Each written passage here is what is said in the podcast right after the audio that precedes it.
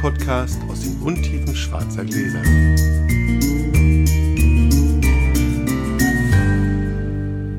Hallo Sascha. Frohes neues Jahr. Nee. Brauchen wir nicht, zum Glück. Wir kommen ähm, heute, wenn ich es schaffe, noch raus, sonst spätestens morgen mit etwas Verspätung. Ehrlich? Ja, ja. Oh. Eigentlich wären wir heute dran. Aber es ist alles gerade zwischen den Tagen immer so ein bisschen. Zwischen den Jahren, Entschuldigung. Zwischen den, zwischen den Jahren und zwischen den Tagen. Wollen wir nochmal Zahlen sagen? Haben wir sie jetzt zusammen? So ziemlich, ja. Also ich würde ja, frisch, frisch aufgerundet, war. Das können wir, also, also wir sind jetzt außerhalb dieser Aktion bei 1700, weil Anja freundlicherweise ihren Porto, also das, was eigentlich wir ihr schulden würden, hat sie gesagt, spendet mit, das sind 700. Genau. Und ich habe auch nochmal 1000 aus, also die Webweinschule hat auch nochmal 1000 Euro dazugelegt. Sehr gut. Dann haben wir 4900 aus dem Verkauf der Pakete. Jawohl. Da kommen jetzt auch nochmal, zwei haben wir noch nachträglich, die kommen jetzt noch dazu. Ach, ja. Kommen wir drauf. Also sind wir bei 5000. Ja? Genau, also bei 6, 7. 6, 7. Und wir packen auch noch mal 1,5 drauf. Super, dann sind wir bei 8,2. Das, ist, das hat sich doch gelohnt. Ja, finde ich Sehr auch. schön. Jetzt äh, werde ich mal fragen, ob wir noch so einen lustigen Fototermin mit so einem Pseudocheck machen können. Und den kriegen dann alle, den machen wir dann, den packen wir dann unter einen. Pseudocheck, das ist ein, ein wunderschöner großer Scheck, der vielleicht ein bisschen zu groß geraten ist für die Genau. Bank, aber ansonsten doch sehr hübsch wirkt, finde ich. Also was hatten wir jetzt als Endzahl? 8,2. Also das ist doch ziemlich super. Das ist also das super. ist doch mega. Sehr gut. Haben wir, da, haben wir, da haben wir was, also da hat sich die Arbeit und der ganze Spaß doch gelohnt. Alles in allem, finde ich eine gute, eine gute So, für die, die Kombination. es nicht mitbekommen haben, das Video zur Verkostung, wenn ihr es noch sehen wollt, weil ihr das Paket noch habt, find- befindet ihr auf der Webweinschule, auf dem Kanal der Webweinschule. Ich habe es versemmelt, wir konnten nicht auf Blindflug streamen, weil das muss man 24 Stunden vorher freischalten und ich habe es versäumt. Und deswegen geht es erst beim nächsten Mal dann auf einem Blindflug-YouTube-Kanal. Out of Order, ich habe es auf der Webweinschule aber nicht gesehen. Doch bei Livestreams. Ah, Muss bei muss, ach, da muss man woanders klicken. Okay, woanders klicken, alles klar. Ah, da habe ich das ja. Okay, Schlauberger hat. Da muss man bei Livestreams klicken und dann findet man das. Wir können eigentlich direkt anfangen zu würfeln, oder? Finde ich auch. Sehr gut. Eine 3. Eine Vier. Sascha fängt an. Ich fange an. Was zu trinken? Was zu trinken? Endlich! Wir trinken ähm, FX Pichler, Grüner Veltin, Veltliner 2019, Ried Leubenberg Smaragd. Ich weiß gar nicht, ob wir schon mal überhaupt so richtig grünen Veltliner im Podcast hatten. Ich glaube mich nicht. Oder nur einmal oder sowas. Also wurde es auf jeden Fall mal Zeit, dachte ich. Und den probieren wir jetzt. Herzlichen Dank. Sehr gerne. Prost. Wir haben gesagt, wir reden über unsere letzte Probe. Eine Probe war das ja nicht. Naja, Über unser gemütliches Weintrinken, mit gemeinsamem Kochen, mit gemeinsamem Kochen. vorweihnachtliches Weintrinken mit netten Menschen. Wir waren zu vier. Christoph, Haben, ja, und haben Weine der Extraklasse getrunken. Christoph, ähm, dein Geschäftspartner und ein Hörer. Genau. Und äh, Flo, den kennen mittlerweile alle. Und, du und ich. Genau, wir beide. Äh, wir, wir, wir vier. Wir beide als, als Blindflug und die anderen sozusagen nicht als unsere Gäste in dem Fall, sondern wir als Gäste. Wir als Gäste. Christoph war mehr oder weniger Gastgeber. Wo wir bei dir waren und jeder was zum Kochen beigesteuert hat, war Christoph definitiv der Gastgeber, denn die Weine waren exzeptionell. Und wir haben hervorragendes Lamm gegessen dazu übrigens. Das hat, das hat Felix mitgebracht. Das war, war, echt, also wir haben gut gegessen und viel, viel besser noch getrunken, muss man ehrlicherweise Genau. und wir sagen. haben auf Insta was gepostet. Genau. Und viele wissen das deswegen schon, dass wir so ein bisschen über die Stränge geschlagen haben. Und also, nehmen wir das bisschen weg. Wir haben, ein, dass wir, dass wir haben einen über die Stränge besonderen- geschlagen. besonderen Abend gehabt haben. Und wir Ja. dachten, wir machen das deswegen heute mal so, dass wir das quasi in zwei Teilen machen. Du fängst vielleicht an und ich würde sagen, du fängst vorne an, oder? Mit dem ersten Wein. Also wir haben insgesamt, weiß ich gar nicht, acht, neun Flaschen Wein. Warte mal, ich, ich sehe 1, 2, 3, 4, 5, 6, 7, 8, 9 waren es am Ende des Abends Genau, mit einer, sozusagen. mit einer halben dabei. Mit einer, genau, mit einer halben dabei kommen wir später zu. Ja. Erster Wein des Abends, alter Shampoos. Jawohl. Alter Shampoos und zwar von 1945. 47. 47, Entschuldigung. Bei 75 25, wir haben ja so oft drüber geredet. Der Sommer. 75. Geburtstag. Genau. Ja, 75 Jahre. 75 Jahre. Champagner 1947 Dom Perignon. Erstmal, Flasche hat einen wahnsinnig guten Füllstand, kann man gar nicht anders sagen. Flasche sah gut aus. Wir waren uns beim Etikett nicht ganz sicher, ob es mal nachgeklebt war oder neu. Also, Ja. äh, hm. Aber es war eindeutig richtig alter Champagner und es war auch Dom Perignon. So sehen die und so schmecken. Also in die Richtung schmecken die. so, so, sehen die aus. Die Kapsel war verrostet, wie sie es gehört. Das Und- Plättchen nicht, das war Genau. nämlich Das war nämlich äh, vernickelt. Äh, das Plättchen hatte also richtig schön gestrahlt. Die Kapsel war total verrostet. Und das Ganze verschmilzt dann ja auch immer zu so einem Schmodder. Das, das kannst du nicht fälschen. Nee, das kannst du wirklich nicht fälschen, das Da kommt stimmt. also völlig vergammelter Korken raus, weil anders als andere berühmte große Weine, Ja. diese Weine ja nie nachverkorkt werden. Der Korken ist ja nun mal einfach entsprechend äh, 65 Jahre alt. Eigentlich hatte, wir, naja, also es hatte noch so ein, mit ganz viel Liebe und ganz viel Wollen hat es so, ein, so, ein, so eine Tick Sprudel gehabt, kann man schon. Na, kann man eigentlich nicht sagen. Es, Was, was Hebendes hat es noch gehabt, so genau, ein bisschen. Es, es war so, genau, dass ein was- Teil des Trubs nicht am Boden sinken wollte und genau. einfach in der Flasche und auch im Glas die ganze Zeit äh, schwerelos schwebte. Schwebte. Und da ist dann anzunehmen, Dass oder eine mögliche da. Erklärung, dass daran noch ein Rest Kohlensäure haftet. Aber Bläschen waren da gar keine. Zweite Erklärung, es waren alles Außerirdische und die schwebten einfach so. Das wäre die andere Variante, aber wir bleiben bei dem bisschen sozusagen, also ein bisschen was ist noch drin und hat die gehoben.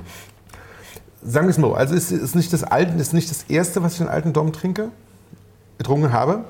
Deswegen, nee, andersrum, okay, kann man gar nicht, nee. Erstmal, ich mag alte Champagner, so, das muss man mal, muss man mal so sagen. Ich finde, das ist lecker, auch wenn das tatsächlich viel weniger mit Champagner per se, also mit, mit blubberndem Champagner zu tun hat, als man, als man denken würde. Also für den, die, der jetzt frischen Champagnerflächen aufmacht, so ist alter Champagner nicht.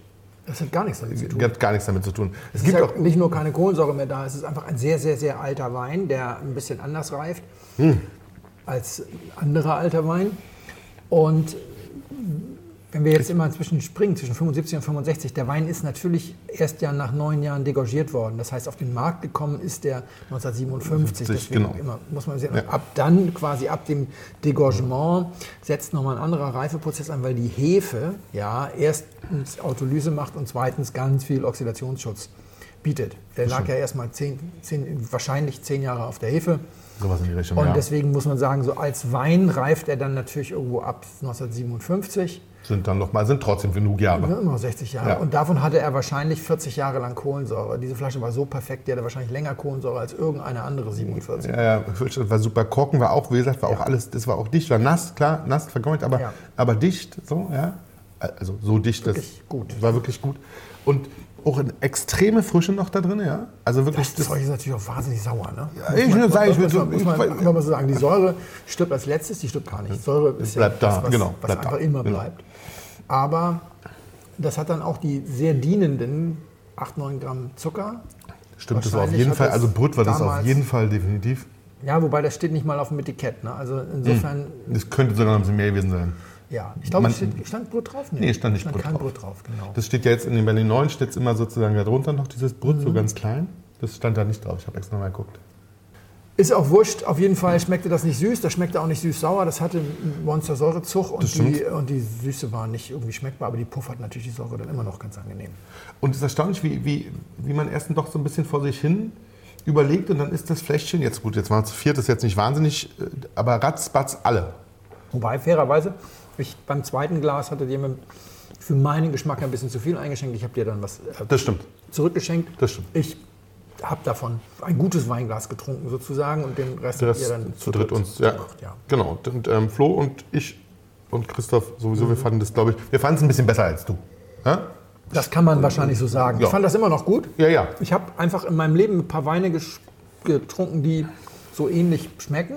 Ähm, ich glaube, dass, dass viele Fans alter Rieslinge das auch mögen und ich mochte das auch. Mich hat das jetzt nicht so gänsehautmäßig gepackt. Aber das ist natürlich in jedem Fall mal ein Erlebnis für mich gewesen. Ich habe auch noch keinen 47er Schaumwein getrunken. Das war auch mein erster, ehrlicher. Also, Ja. ja. Ich glaube, du warst danach. Hast du schon was aus den 50ern getrunken? 15, nicht 60er, 60er, schon relativ ja. viel. Das ist ja dann noch nah an der Kohlensäure dran, sozusagen. Genau. Das ist nah an der Kohlensäure dran, ist schön. Das ist nah an der Kohlensäure dran. Ich hatte kurz überlegt, ob ich das noch in den, in den Sprudel ein, einspanne genau. nochmal. Das, hätte- weißt du was, das hätte man tatsächlich, also die Flasche würde ich nicht machen, das wäre mir zu gefährlich. Ja, ja. Ich würde es dann in eine Sprudelflasche, also geht ja so wahrscheinlich sowieso nicht, weil du wahrscheinlich schrauben musst. Ja, genau, Aber einen, einen kleinen Ach Schuss so. mal einsprudeln hätte man natürlich mal machen können, aus, aus reiner, ist mal wissenschaftlicher Passiert da was? Das ist eine Neugierde, gute Frage, Wie wa? das dann schmeckt. Ja, die Perlage ist natürlich mega grob, aber Ja, ja, trotzdem, klar. also man hat natürlich einen anderen Zugang. Scheiße, die das müssen wir. Also, okay, das Perlage schmeckt natürlich, erhöht eigentlich ja nochmal die Säure, weil Ja. das ist ja Kohlensäure, die schmeckt Ja. ja, auch. oh, das müssen wir mal irgendwann, also so alt Ja. mit so altem Fall, aber vielleicht haben wir noch irgendwie die Chance, mal so ein, so ein Minischlückchen nochmal aufzusprudeln, wenn nicht drin ist. Das ist eine schöne Idee. Interessante Erfahrung. Genau, Ja. lass, uns, lass uns zwei Sachen vielleicht noch dazu sagen. Das erste ist, wir werden immer wieder gefragt und deswegen finde ich, sollte man bei solchen Gelegenheiten auch explizit auf die Frage eingehen, muss man das mal getrunken haben? Viele unserer Hörer verfügen ja durchaus über ein finanzielles Budget, bei dem man sich die eine oder andere Extravaganz leisten kann und Ja. die wollen dann jetzt wissen, ist das eine von denen, die man quasi auf die Bucketlist setzen muss oder ist das eine, bei der man sich freut, wenn man es mal mitmachen kann, aber man muss sich drauf sparen sozusagen. Ich würde sagen, es ist nur dann auf der Bucketlist, wenn man wirklich ein Altweinfäbel hat. Also wenn man, Ja. wenn man seinen ersten guten, Ja, das- genau. halbtrockenen oder gerade noch süßen Riesling aus den 50ern getrunken hat und das mega gut fand, ja, so ein 53er Kabinett, Ja. also mit C, der dann irgendwie 12, 15 Gramm Restzucker hat und man sagt, wow, dann kann man sich mit dem Thema wirklich, dann sollte man sich mit dem Thema wirklich mal beschäftigen. Sonst ist das äh, nice to have. Und das andere, was ich sehr erstaunlich fand, ist, es gibt auch wirklich nur ganz, ganz wenige Menschen auf der Welt, die sich dafür interessieren. Das spiegelt sich ganz deutlich im Preis wieder. Das stimmt, der ist erstaunlich nicht so hoch, wie man es erwarten Der würde. kostet weniger als die aktuelle Lady Gaga Edition. Ja, das, definitiv. Das also muss das, man so sagen. unter 300, glaube ich. Nee, 275 oder 245? Nee, es war schon ein bisschen teurer, aber es war, ähm, die Lady Gaga kostet jetzt, äh, wenn man sie irgendwo kriegt, irgendwie- Es war, es war erstaunlich Genau, es war sodass ich erstaunlich sage, fünf Leute, die sich das zusammen leisten, müssen nicht so wahnsinnig, also Obwohl ich, dann wäre ich 100 eher bei den, also wenn man dann, wenn man dann sagt, okay, man will das mal wirklich für jemanden probieren, der man Bock hat auf einen alten Champagner, das hatten wir aber vielleicht schon mal gesagt, dann würde ich mehr in diese 60er gehen, näher an, an- näher an die Kohlensäure ran. Ja, aber dann kostet ein zwei- 2000 Euro. Das ist ja das Lustige. Also deswegen meinte ich, es gibt wirklich wenig Leute. Christoph hatte auch erzählt, es war sein erster Shot-Edit. Ne? Es war der erste Versuch, das erste Mal, dass er bei seinen bevorzugten Dealern, Händlerplattformen etc. einen Ja, ja. 47er gesehen hat. Der war zur Auktion und hat ihn sofort bekommen. Für einen Preis, der deutlich unter dem Ja, das lag, was er noch bereit gewesen Das wäre. Es gab einfach keinen Mitbieter. Ja, genau. Auch gut Glück gehabt. Interessant. Auch Glück gehabt. Die zweite Flasche. Wir blieben bei Dom Perignon.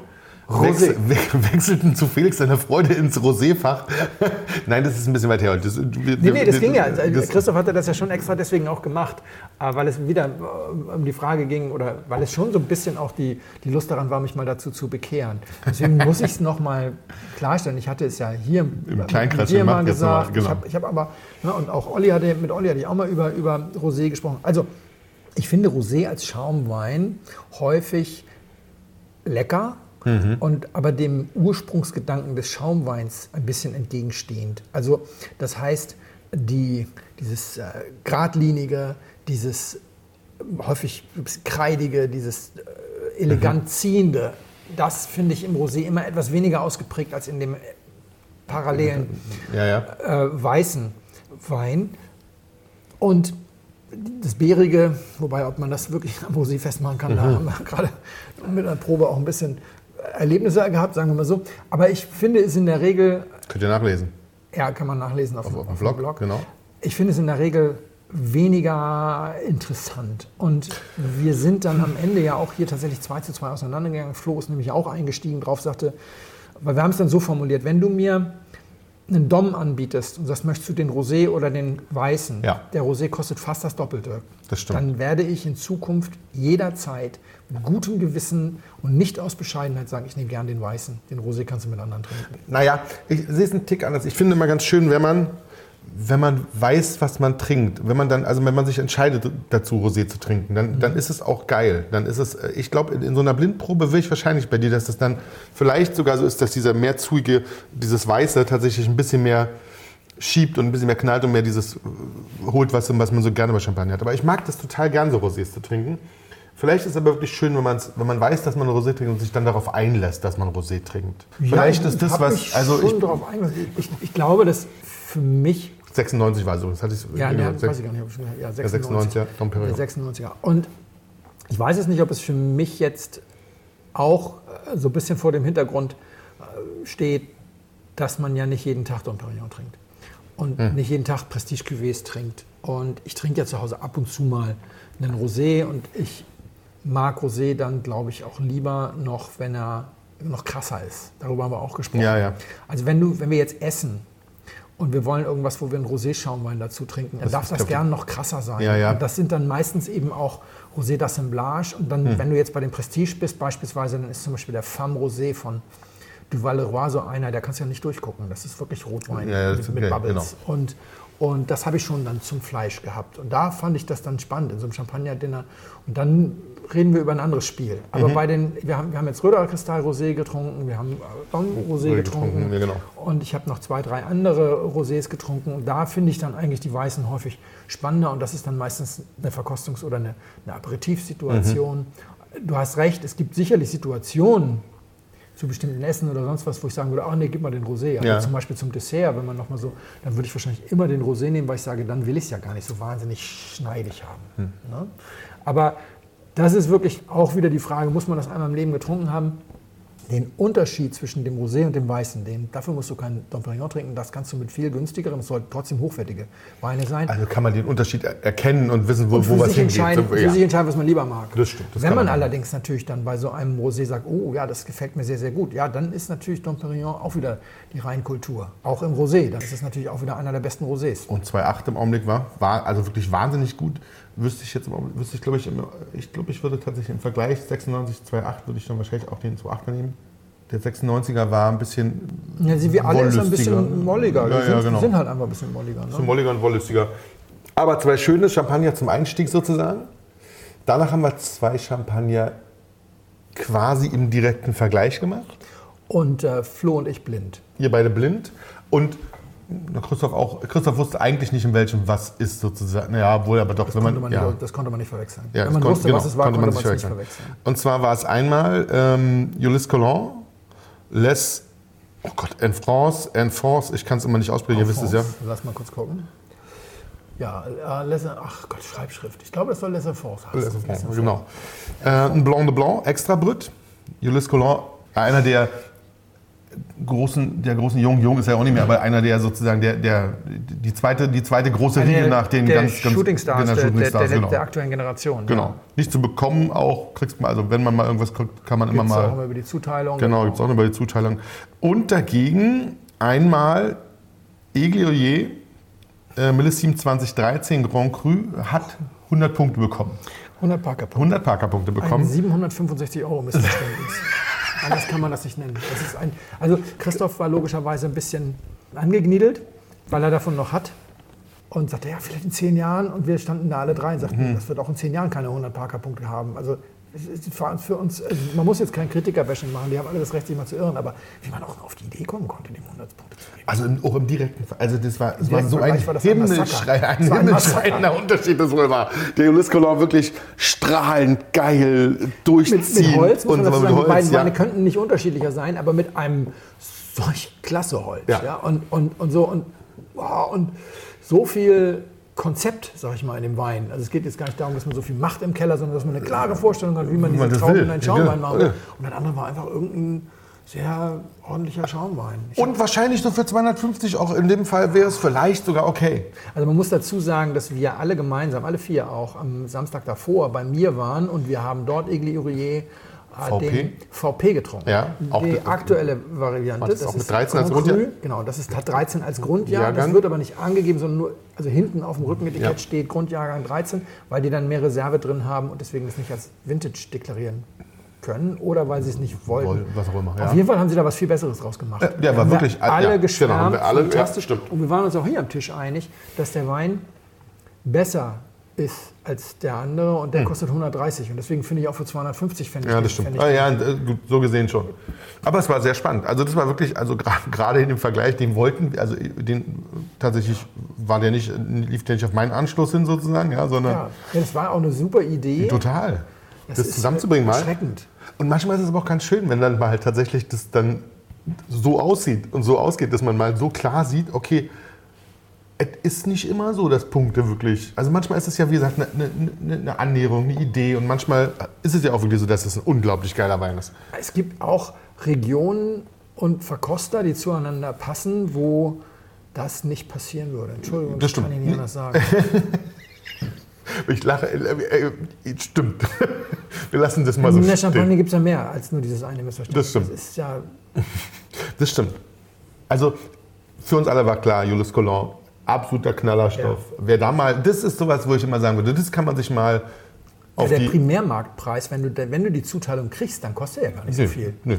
Unter 200. Ja, ja. Deutlich unter Ja, ja. 200. Genau. Also der kostet dann eher so viel wie der, wie der, wie der VP. wie der VP, genau. Das ist Genau. so der, der. Sekundärmarktpreis ist dann wieder was anderes. Genau. Aber der ist auch nicht so schlimm. Nee. Also Also bist du immer noch nicht bei bist du immer noch nicht bei den 765. den du normal beim Händler bezahlst für den, für den 2013er von Igloyer. Hm, Schwierig. Mache ich noch einen? Einen mache ich Gerne. noch? Der nächste Wein war ja nicht weniger problematisch. Der nächste Wein, ja, problematisch. Also, nächste Wein war ähm, ein G-Max 2002. 2003. Erstmal muss man so grundsätzlich sagen, Wein hat erstmal alterungsmäßig wahnsinnig gut gehalten. Gut gehalten, gute Flasche, alles schön. Wir haben es aufgemacht, weil das Etikett ein bisschen verschroben war, weil wir Spaß dabei gesagt haben, der Wein muss weg, das wird ja nichts Ja. mehr mit dem verschrobenen Etikett. War natürlich Quatsch. Und wie, wie war es? Für den Jahrgang war es ein sehr guter Riesling. Äh, ja. Also, Soll ich uns eigentlich noch mal was nachschenken? Oder? ich habe noch ein bisschen. Ich Ach so. versuche ein bisschen. Ich bin mit dem Auto da. Ich versuche so. ein bisschen. Und wir produzieren heute zwei Folgen. Stimmt. Deswegen bin ich sehr. Ja, dann warte ich auch. Obwohl ich den sehr lecker finde. Lecker. Heute darf ich lecker sagen. Lecker, das ist lecker sein. Also, ich habe ein bisschen bei Seller Tracker ge ge- geschaut und so, was andere Menschen da so schreiben. Ja, also ja. Amateure, ich habe ein bisschen bei den Profis geguckt. Wir haben gesehen, Parker hatte damals schon mal kurze Zeit einen Bewer Deutschland bewertet, der hat dem Wein 90 Punkte gegeben, um und zwar schon 2005, also direkt Rel- bei der genau. Vorstellung mehr oder weniger. Und auf 90 Punkte konnten wir uns hier gut einigen. Ja. Und dann liest man häufig mal so, ja, für diesen Jahrgang und gezaubert. Nee, aufgesäuert. Ganz einfach. Haben übrigens alle gemacht. Ja.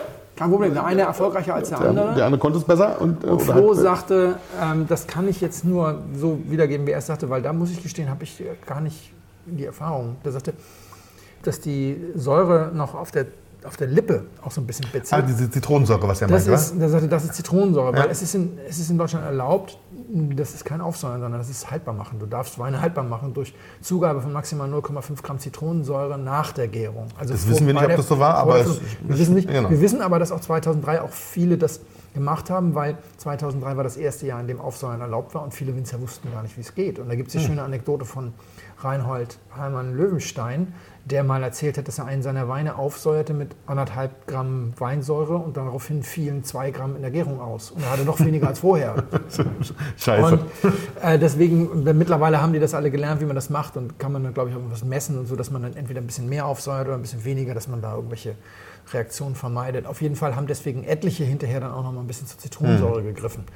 Und das ist auch völlig in Ordnung, weil das hat dem Wein nicht bös getan. Um Gottes Willen. Nur zu sagen, was für ein Zauberer, er hat selbst in diesem Jahrgang diesen Wein hingekriegt. Nein, die Trauben waren nicht anders als bei Wittmann oder so, als sie aus dem Weinberg kamen. Ja, das stimmt. Da haben die anderen alle, Wir haben es alle was im Keller. wir haben's doch versucht, sozusagen, wir haben den nicht gleich, wir haben nicht gleich gemacht, sondern versucht auch nochmal ein Stückchen später sozusagen am Ja. Abend nochmal, aber es wurde tatsächlich, das blieb, was es war. Ja. Ein 2003er Riesling, der sehr in Ordnung war. Punkt. Genau. Punkt auch um. hier und auch hier der Sekundärmarktpreis, zu dem Christoph den mit ein bisschen Suchen und äh, so weiter und vor, äh, jetzt auch nicht gerade gestern, sondern schon vor zwei Jahren oder sowas Genau. gekauft hat, war auch, äh, das war unteres Drittel dreistellig. Also ganz entspannt, äh, weil den gab es noch in Sechserkisten. Da hat er Ja. sogar mal eine ganze Sechserkiste äh, bekommen und äh, der war nicht Teil der Kellerkiste. Da war der ganze, Nee, also auch heute ist es noch nicht so ein ohne, riesen genau. Darum.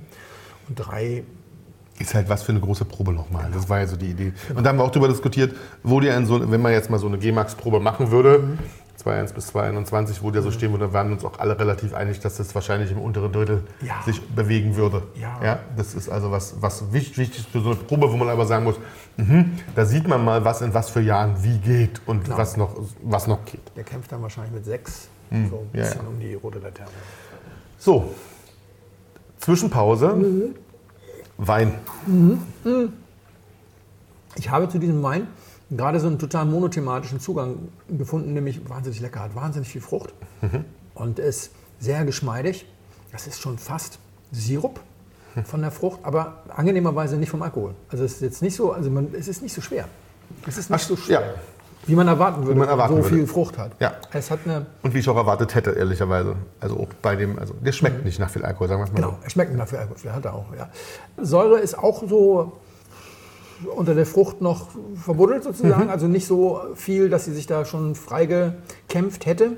Und tut halt, ich fand, der tut halt, der hat halt überhaupt nicht wehgetrunken. Der hat sich so wehgetan. Der ihn hat so so, so weggetrunken. Ja, weil er auch kaum Gerbstoff hat. Ja. Also sehr monothematisch, aber dabei trotzdem wahnsinnig angenehm. Mhm. Unglaublich angenehm. Also wenn ich jetzt nicht mit dem Auto da wäre, hätte ich selbstverständlich ja gesagt, mach Ja, mal. Und ich ja, hätte, wäre dann, das Glas wäre auch schon alle gewesen. finde trinkt, ich sich, trinkt sich unglaublich gut. Altersmäßig ist es für mich nicht bestimmbar, weil du hast, die Frucht ist so präsent, dass du hast keine großen Reifearomen. Also ich habe ihn letzte Stunde, bevor du kamst, aufgemacht und die Karaffe geschüttet. Ja. Weil, weil er Jung ist. Weil er jung ist Ja. und ich dachte, er braucht ein bisschen Luft. Ja. Ja. aber Ja. war jetzt okay. Also es war eine Stunde in der großen Karaffe. Ja. Puh, hat völlig gereicht. Ja, also, Also- ich bin gespannt, was es ist, weil je nachdem, es könnte da noch ganz viel kommen. Also Gerbstoff wird da, glaube ich, nicht mehr kommen. Da hat er einfach wenig. Glaube ich auch. Holz ist nicht schmeckbar. Also Also das weiß ich ja nicht, ehrlicherweise. aber extrem viel Frucht, aber sehr, sehr, sehr angenehm. Sehr angenehm. Beißt, dann kann er richtig. Hast du eine, eine, eine, also Jungen haben wir jetzt schon mal eine Rebsorten-Idee. Ich war in südlichen Gefilden. Ich wollte Italien ausschließen und dann habe ich zwischendurch gedacht, dass das schon wieder Syrah sein könnte. Hm, das ist Weißwein. Das ist Weißwein, dann ist das ist toll. Deswegen auch kein Gerbstoff. Ich habe das als Rotwein getrunken. Nee. Ist aber auch sehr warm, natürlich jetzt gerade reingekommen. Aber aus dem Kühlschrank, also der dürfte nicht, also aus dem Kühlschrank, dann in den Ding in der Kammer, also der dürfte nicht mehr als zwölf haben. Ja, guck mal. Ich habe so intensiv zugehört oder mitgesprochen. Siehst du das wahrscheinlich, weil wir beide reden? Ja. Nee, ich habe ihn tatsächlich als roten getrunken. Ah. Schön. Passiert mir jetzt das dritte Mal. aber es war wirklich, ich war jetzt okay. Ich habe ihn jetzt wirklich von Temperatur so eine, irgendwie. schöne, so eine schöne, also ich hätte, was ist die Frucht? Ich hätte das total im roten Bereich ver verortet. Also Apfel, nö. Ich wäre da eher so fast so im Kirschbereich gewesen. Also ist eine Rebsorte, die war, glaube ich, als ich, ich habe mal geguckt, also entweder heißt übersehen, aber ich glaube, wir hatten sie, wenn dann nur einmal als Gast sozusagen, aber nie, nie bei uns selbst sozusagen. Erzähl mal. Ein grü- grüner Veltliner. Wir hatten noch nie einen grünen Veltliner. Ich habe einen grünen Berliner für einen Rotwein gehalten. Das finde ich jetzt erstaunlich. Wir, pass ich noch sage, Holz nicht. wir, wir machen jetzt noch mal einen Minischluck sozusagen ins, Ja, ins Glas und machen noch mal, weil wir heute eh so ein bisschen, wa? ja, ja. Also, was wir trinken ist FX Peschler, Grüner Veltliner 2019, Ried Leuber, Leubenberg, Smaragd. Hier, ist auch nicht rot. Danke, das reicht schon. Ja, ich weiß nicht, ich habe ich so lange gewartet mit dem Trinken? Nö, auch nicht. Aber es sind auch, ähm, es sind, ohne, es sind übrigens 14% Alkohol, Ja, ne? siehst du? Für einen Rotwein ziemlich wenig. Hab's noch mal gelesen. Ist sein wärmster, ist sein wärmster Berg. Ja, also seine wärmste Parzelle, nicht Berg, aber irgendwie seine wärmste Parzelle. So mellow, wunderbar. Ich meine, es gab ja so viel Trouble und Pichler und die medizinalen Noten und so weiter. Das hier ist so sauber. Das strahlt dann auch. Ah, Ich habe das ganz wunderbar. Immer noch als Rotwein im Glas. Nein, nein, es ist richtig. Es ist ein schwerer Weißwein und deswegen ist es ein leichter Rotwein. Ja, ja. Aber immer noch. Ich, also, Neues also Stil, wenn dadurch, ich, dadurch wird er dann natürlich klar. Aber wenn ich, wenn, wenn ich jetzt drüber nachdenke, ich hatte ja vorher gewusst und nicht gewusst, welche, in welche Richtung es gibt, aber wenn man sich so ein bisschen darauf einlässt, aus dem schwarzen Glas, Wenn man sieht, ist natürlich schnell vorbei. Dann Ja, aber kommt wenn man sogar man- auf Berliner. wenn man so. Komm, Das ist so jetzt ist wunderbar. Was klar. man sich alles einbilden kann, ist fantastisch. Aber äh, ich finde, okay. Mhm. Kostet, glaube ich, 50. Ja, Äh, Sag mal, mal, wir hatten noch keinen, wa? Grün Berliner. Ich glaube nämlich nicht. Wir hatten einmal, als, als, als, wir, den- als wir den Winzer da hatten, Von Lukas hatten wir einen, als er da war. genau, Ja. aber als Gast sozusagen. Wenn euch mal eine Rebsorte einfällt, die wir noch nicht hatten, Ja. könnt ihr uns ja mal unter den nächsten Blindwug. Ich war heute ganz kurz davor, den Grünen Berliner mitzubringen. Ganz kurz. Ehrlich? Ja. Sehr geil. Ich habe den dann nur aus logistischen Gründen nicht mitgebracht. Von mir kriegst du jetzt was ganz anderes. Jetzt bin ich gespannt. So, ich habe letzte Woche eine Post bekommen, die viele von euch wahrscheinlich auch bekommen haben, nämlich die neue Entdeckung von der Deutschen Weinentdeckungsgesellschaft. Der Ayer, ein äh, Riesling aus dem Rheingau vom Weingut Breuer. Und äh, in schöner Tradition schenke ich dem Sascha den jetzt ein. So, nachdem ich den Schock jetzt überwunden habe, dass ich zum dritten Mal, oder was das zweite Mal? Also mindestens. Ich weiß auf jeden Fall, dass ich den Kongsgard The Judge für einen Rotwein gehalten habe. ich weiß auch, dass es, glaube ich, fast unmöglich ist, einen Rotwein für einen Weißwein zu halten. Das geht immer nur andersrum. Aber schon mal eine spannende Nase. Ja, das ist eine spannende Nase. Spannende Nase. Ich wollte bloß spannende Nase sagen Ja. zwischendurch, weil ich kostet habe ich nicht. Ich warte noch, lass ihn noch ein bisschen Luft.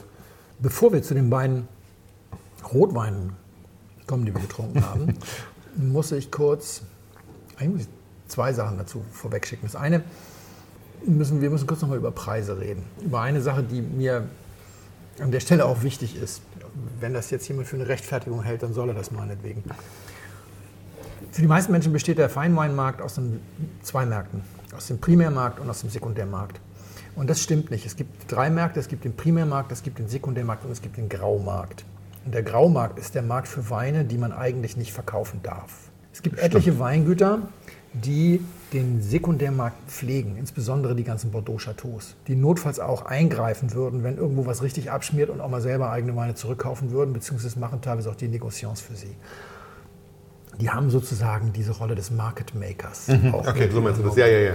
Und es- zur Markenbildung, wo, der, wo auch der Sekundärmarktpreis zur Markenbildung beiträgt, sozusagen. Ja, nicht nur das, es geht einfach darum, dass Mouton hat in den ertragreichsten Jahren 250.000 Flaschen produziert. Du kriegst ja nicht 200.000 Flaschen im Schnitt für 600 Euro verkauft, wenn du den Leuten ins Stammbuch schreibst, wirst du nie wieder los, das Geld ist weg, das kannst du nur noch selber trinken. Das geht nur, wenn du den Leuten letzten Endes klar machst, übrigens, wenn es dann mal wirtschaftlich nicht so gut läuft oder so, kannst du ein paar verkaufen oder wenn Ja, es ja. dir nicht gefällt, kriegst du das gleiche Geld mindestens wieder und so weiter und so weiter.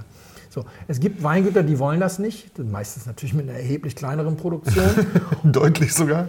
Und das große Problem ist, dass diese Klausel, die die quasi in den Bezug mit einbauen, dass du eben dich verpflichtest, sie nicht weiter zu verkaufen, juristisch nicht haltbar ist. In den meisten Ländern der Welt ist das, geht das nicht. Vertragsfreiheit herrscht zwar überall, aber Ja. wenn es mir gehört, gehört es mir. Es gibt Ausnahmen, das machen, genau. super spannende Ausnahmen. Zum Beispiel, wenn ich ein Bild von einem Maler kaufe, dann kann ich das an meine Wand hängen, ich kann es zerschneiden, ich kann es weiterverkaufen.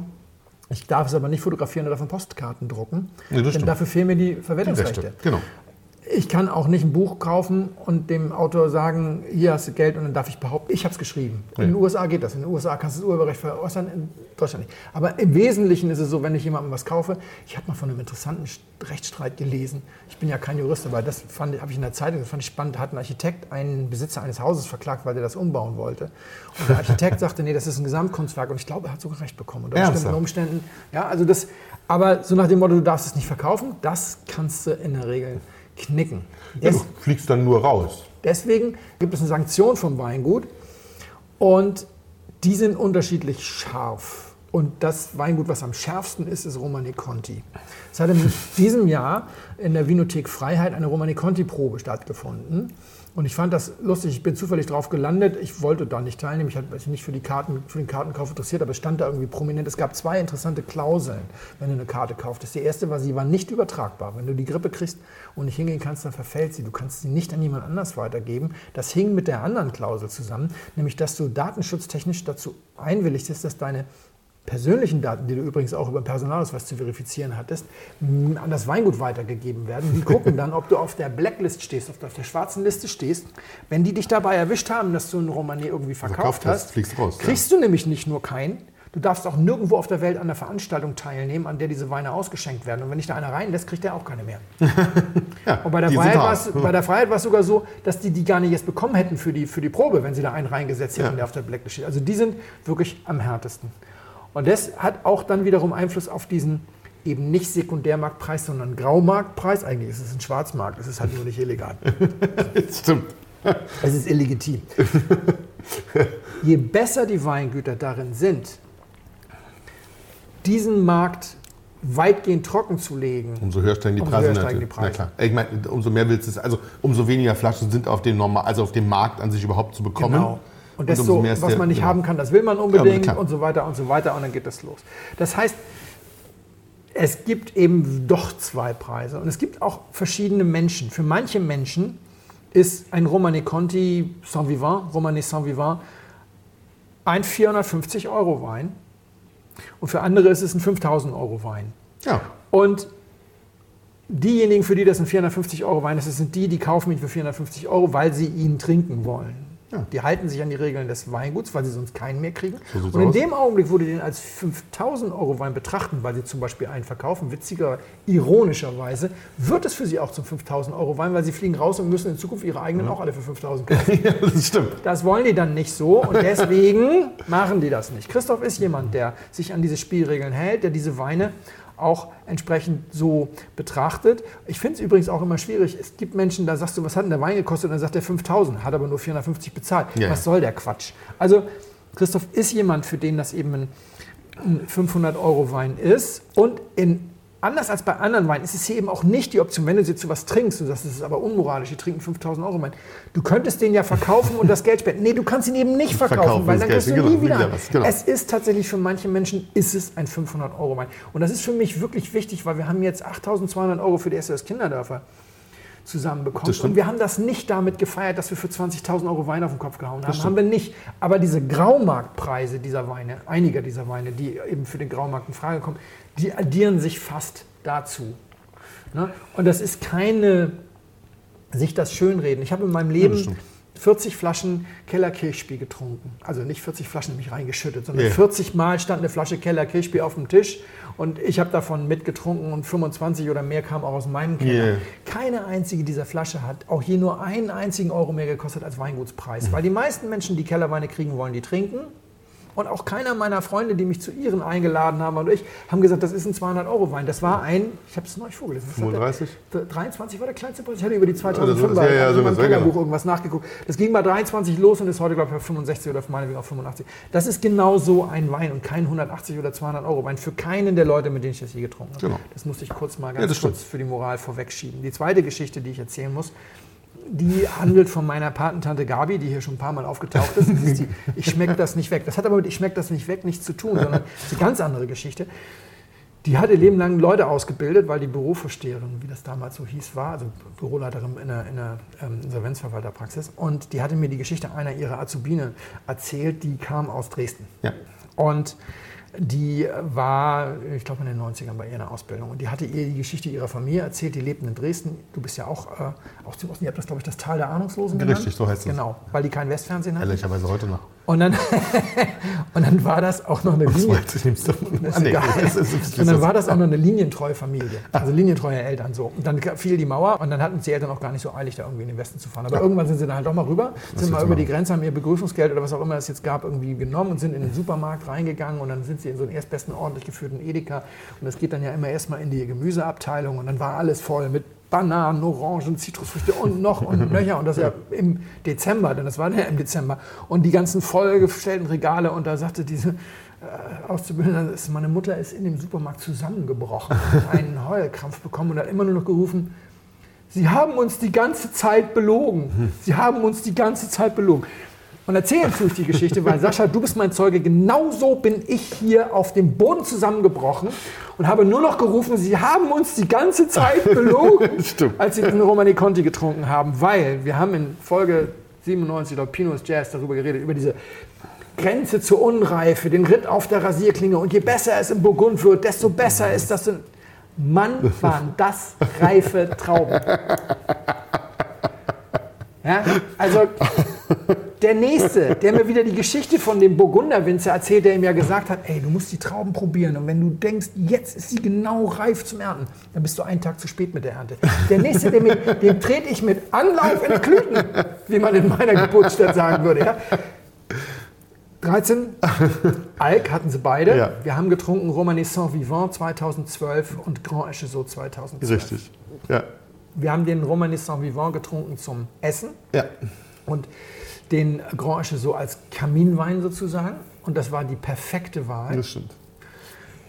2012 habe ich jetzt nochmal nachgelesen, die früheste Blüte aller Zeiten. Bis dahin war 2007 die Referenzwert. 2012 war noch früher, weil es im März 30 Grad hatte in Burgund.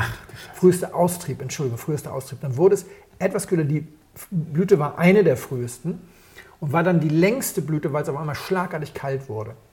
War die längste Blüte, die man je gezählt Es war ein totales Wahnsinnsjahr. Die längste Blüte, die man je hatte, eine Wahnsinnsverrieselung, was ja für die Weinqualität erstmal eigentlich sehr gut ist. Dann kam Oidium und Peronospora, aber als gäbe es keinen Morgen mehr. Ja, hatten die gut zu tun. Also mal rauf und runter, rein und raus. Ich sind, glaube, sie sind seit 13 biodynamisch zertifiziert. Das bedeutet aber, dass sie müssen sie Umstellung gewesen sein. Sie müssen also schon komplett Genau. biodynamisch gearbeitet haben. Also nur noch rein mit dem Träger, raus mit dem Träger und Kupfer. Bis Bis Arzt der Arzt kommt eigentlich, wahrscheinlich haben sie Kupferstränge rübergezogen, nur noch abgeschabt die ganze Zeit. Und dann wurde es heiß, kurz, sehr heiß. Erste Runde Sonnenbrand. Dann wurde es normal.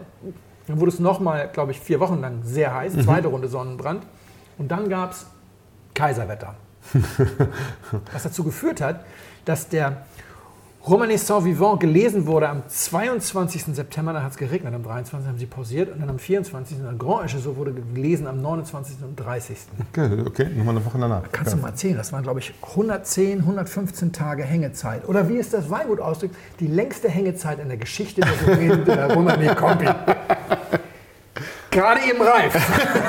Myers! Stimmt. So, und dann musst du noch dazu sagen, ich habe ja keine Önologie studiert, aber ein paar Freunde haben das und haben mir das mal erklärt. Romani Conti, ganz traditionelle Weinbereitung in offenen Holzbütten. Maischegärung in offenen Holzbütten kostet je nach vorhandenem Zucker für den Gesamtalkohol zwischen 0,8 und 1,2 Volumenprozent Alkohol. Verlierst du dabei, weil Alkohol flüchtiger als Wasser ist? Die hatten alle 14% potenziellen Alkohol, als sie gelesen wurden. Reifer geht's gar nicht. Die waren ganz kurz vor der Übergabe. Und wenn du den Text auf dem Weingut liest, dann sagen die das auch. Die waren so stolz, das waren so schöne, Reife. so reife Trauben. Sie mussten den Sonnenbrand wegschneiden. Ja. Sie hatten ein bisschen weniger, 20 Hektoliter statt der üblichen 25 Hektoliter, wegen der blöden Peronospora. Ja. Alles andere war wundervoll. Wundervoll reif. Das nur mal so vorweg. Ja. Sie haben der erste Wein war für mich der spannendere Wein und der zweite Wein war der leckerere Wein. ja, das stimmt. Den wir mal Aber- rein, aber da waren wir uns relativ einig. Da waren Also, waren wir uns sehr einig, ja. Waren ja. Der erste Wein war etwas, was ich so noch nie getrunken habe. Wir Hm. haben gerade erst darüber gesprochen, ob man dann jetzt irgendwie da einsteigt und auch sagt, so habe ich noch nie getrunken. Das ist ja viel einfacher ist, als zu sagen, oh, so gut ist das gar nicht. Ja, aber Tatsache ist, der Wein hatte, und auch da habe ich es nochmal nachgelesen, wohl in seiner Jugend eine sehr blumige, florale Art und das war umgeschlagen in so eine wirklich erdige Waldboden und Champignon, wie wir das immer so sprechen. Aber, und das ist das, was ich noch nie so getrunken habe, und jetzt weiß ich auch, was einige Winzer sich wünschen, wofür einige deutsche Winzer Mord begehen würden, wenn sie das in ihre Weine Ja. reinkriegen würden. Das hat getanzt. ja, total. Ja? Das kann man Also- so sagen, ja. Tanzende Champignons. Und das klingt erstmal schräg. Ja. Übrigens, das Ja. ist, äh, Genau. Seht ihr es auch? Ich seh's. Swingende Waldboden. Nein, es war, das Besondere war, dass diese erdigen Aromen nichts Muffiges hatten. Null, stimmt. Und dass diese erdigen Aromen dann trafen auf Flora, das ist schon gesagt, auf 100% Brombeere, keine andere Frucht dabei. Das ist eine Brombeere, was auch erstmal ungewöhnlich ist, aber nicht vollkommen unvorstellbar. Und das klingt alles so dunkel und das ist alles so dunkel und dann hat es getanzt. Und dann war das ganze Dunkle weg. Ja, Also, äh, also ja, es war halt nicht Gothic. Genau, genau, ne, so, sondern, ja.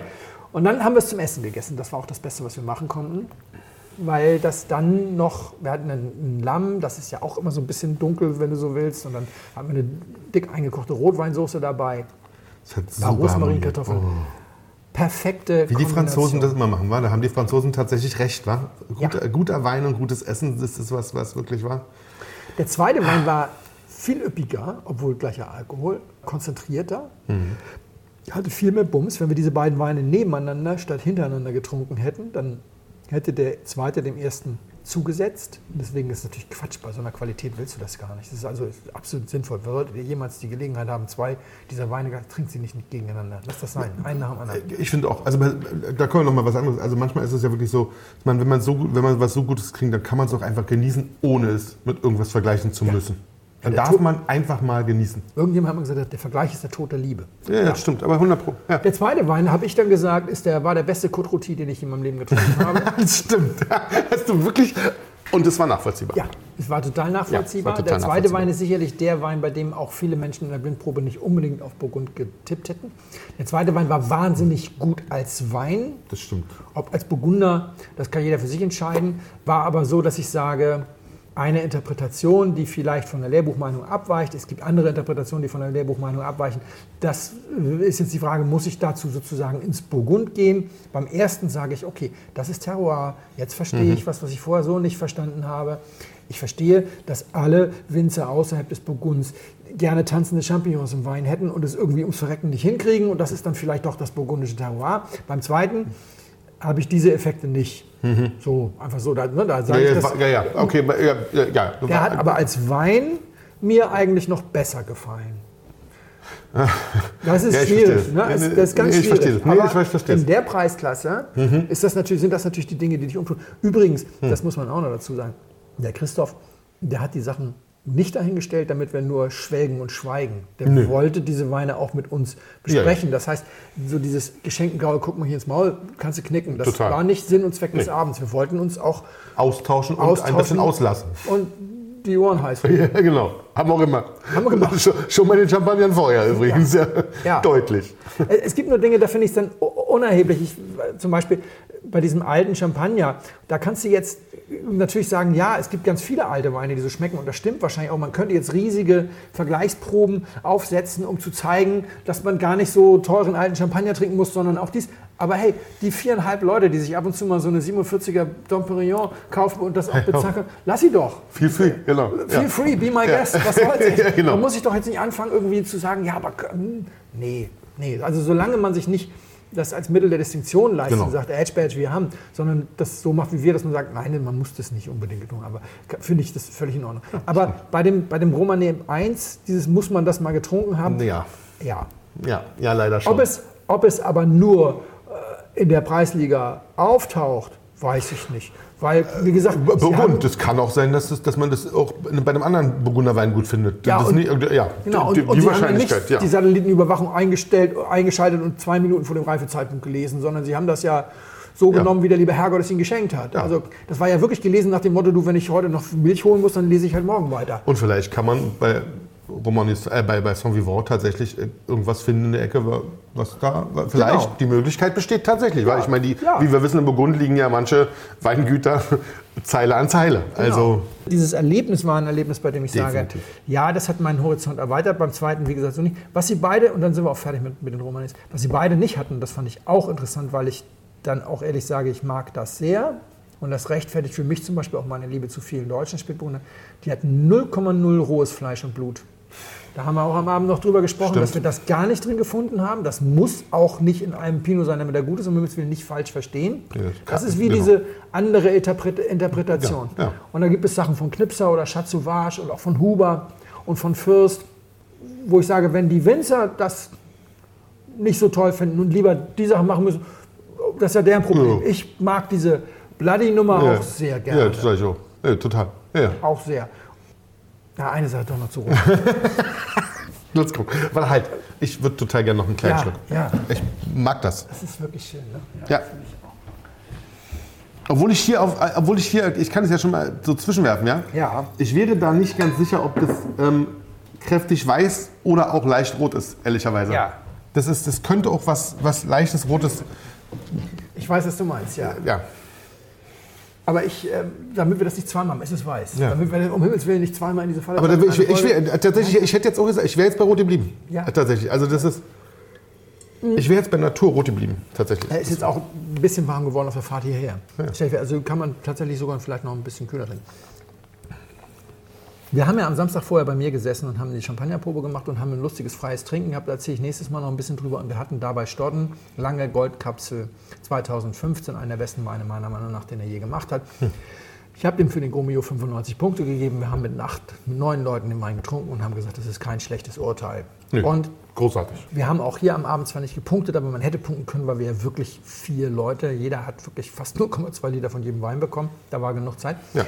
Obwohl der in der Literatur besser bewertet ist, der Romanée Saint-Vivant als der Grand Chasseau, hat mir der Grand Chasseau an dem Abend als Wein besser gefallen. Jetzt, eine Woche später, die Erkenntnis Mhm. von dem Romanée Saint-Vivant ist natürlich bahnbrechend. Ja, die tanzen, Ja, ja. lassen wir, sagen wir, Ja, ja. tanzen Champignons.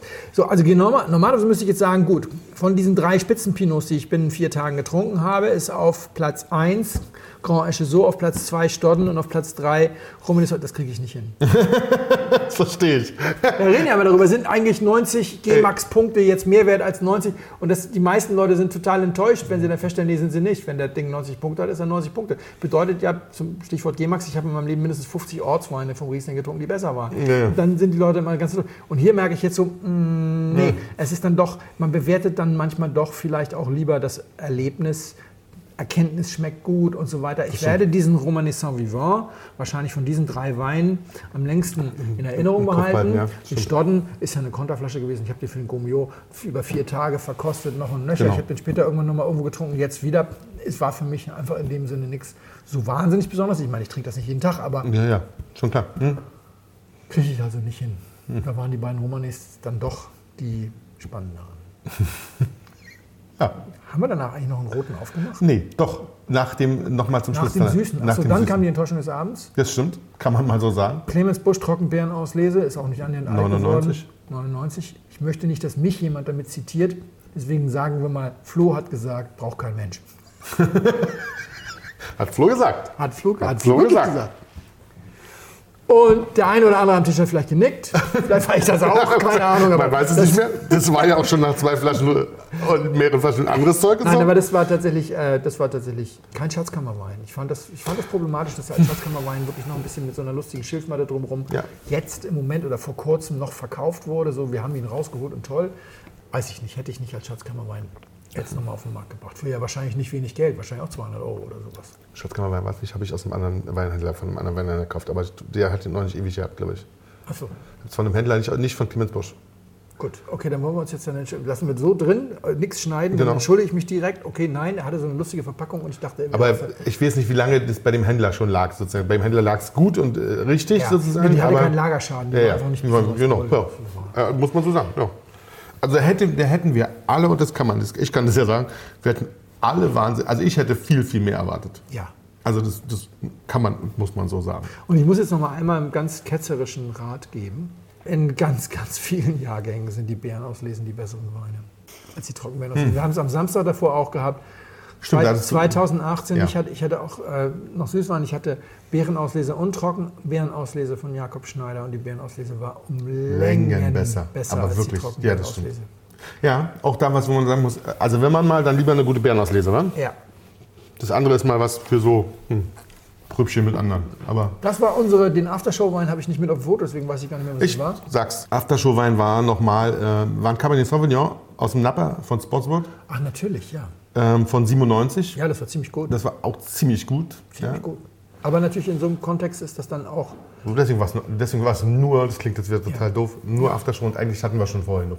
Wäre nicht nötig gewesen, aber war noch schön, weil die Runde noch gestimmt hat, muss man auch Ja, sagen. ja. Ähm, das nochmal mit aufzumachen. Und ähm, der, hat, der hat den Abend nochmal rund gemacht zum Schluss. Ja, War das ist natürlich viel Wein, aber wir waren Ja. vier erwachsene Männer, die auch ein bisschen Zeit hatten. Wir haben gemeinsam zwischendurch gekocht. Das ist, ne, es gab keine, Keine Prä, Hektik, keine kein- Präweine. ja, da ja. hier ist, hier ist niemand irgendwie angekommen und hatte schon zu Hause irgendwie Ja, Stück genau, nee, das das war also ganz, ganz tiefenentspannt, wir haben lange getagt.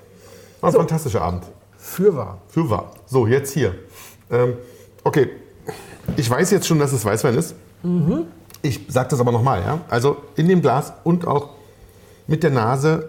Ich hätte, hättest du jetzt nicht gesagt, ich hätte es für einen, für einen Natur, fruchtbetonten Rotwein mit naturnah ausgebaut au- äh, gehalten. Ja? Ja. So.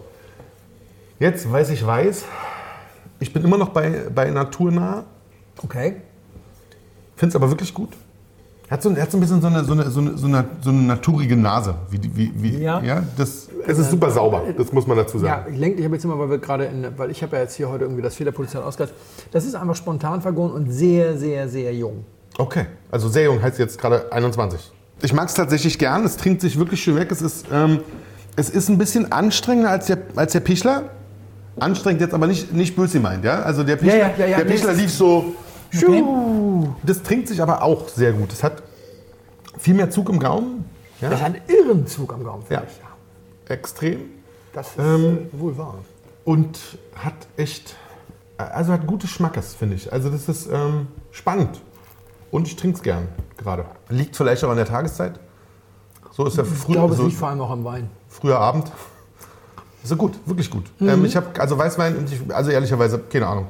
Nö. Ich finde auch. Also du hast auch vollkommen recht, deine, deine Idee mit dem Rotwein hat auch so eine gewisse, das hat ein bisschen, also ein bisschen Gerbstoff, Ja. das ist aber auch viel Säure dabei. Ja. Das kann man im Moment noch nicht so gut auseinanderhalten, weil er so blutjung ist. Und es hat vor allem Mörderzug.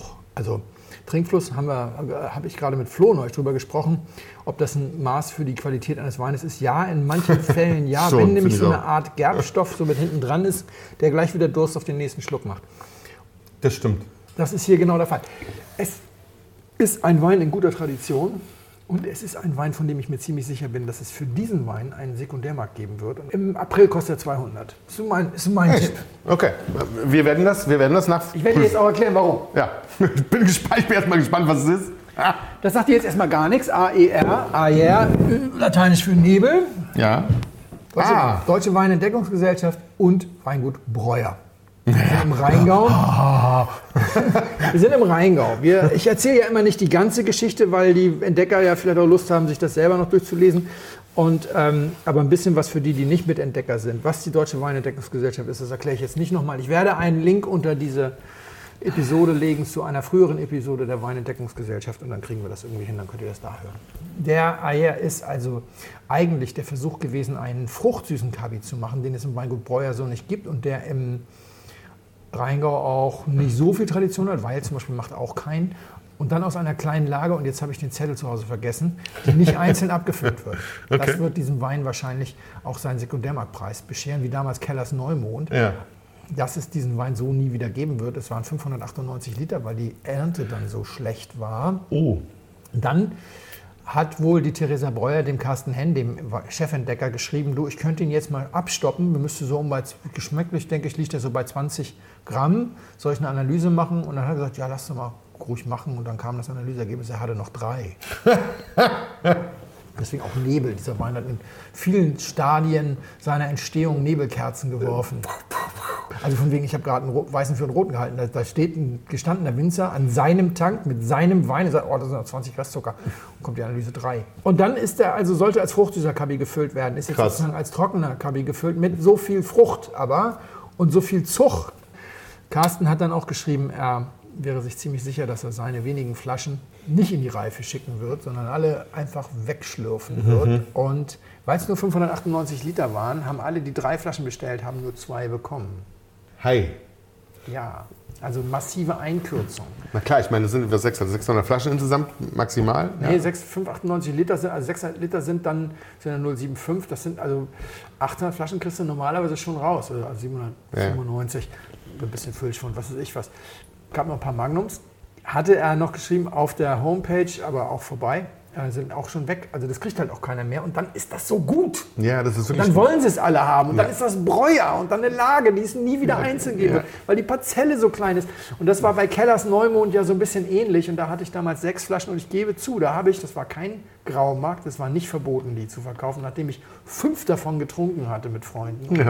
und, und so weiter, habe ich die sechste dann halt mal zu eBay gegeben und war dann sehr erstaunt, als ich 350 Euro dafür überwiesen bekam.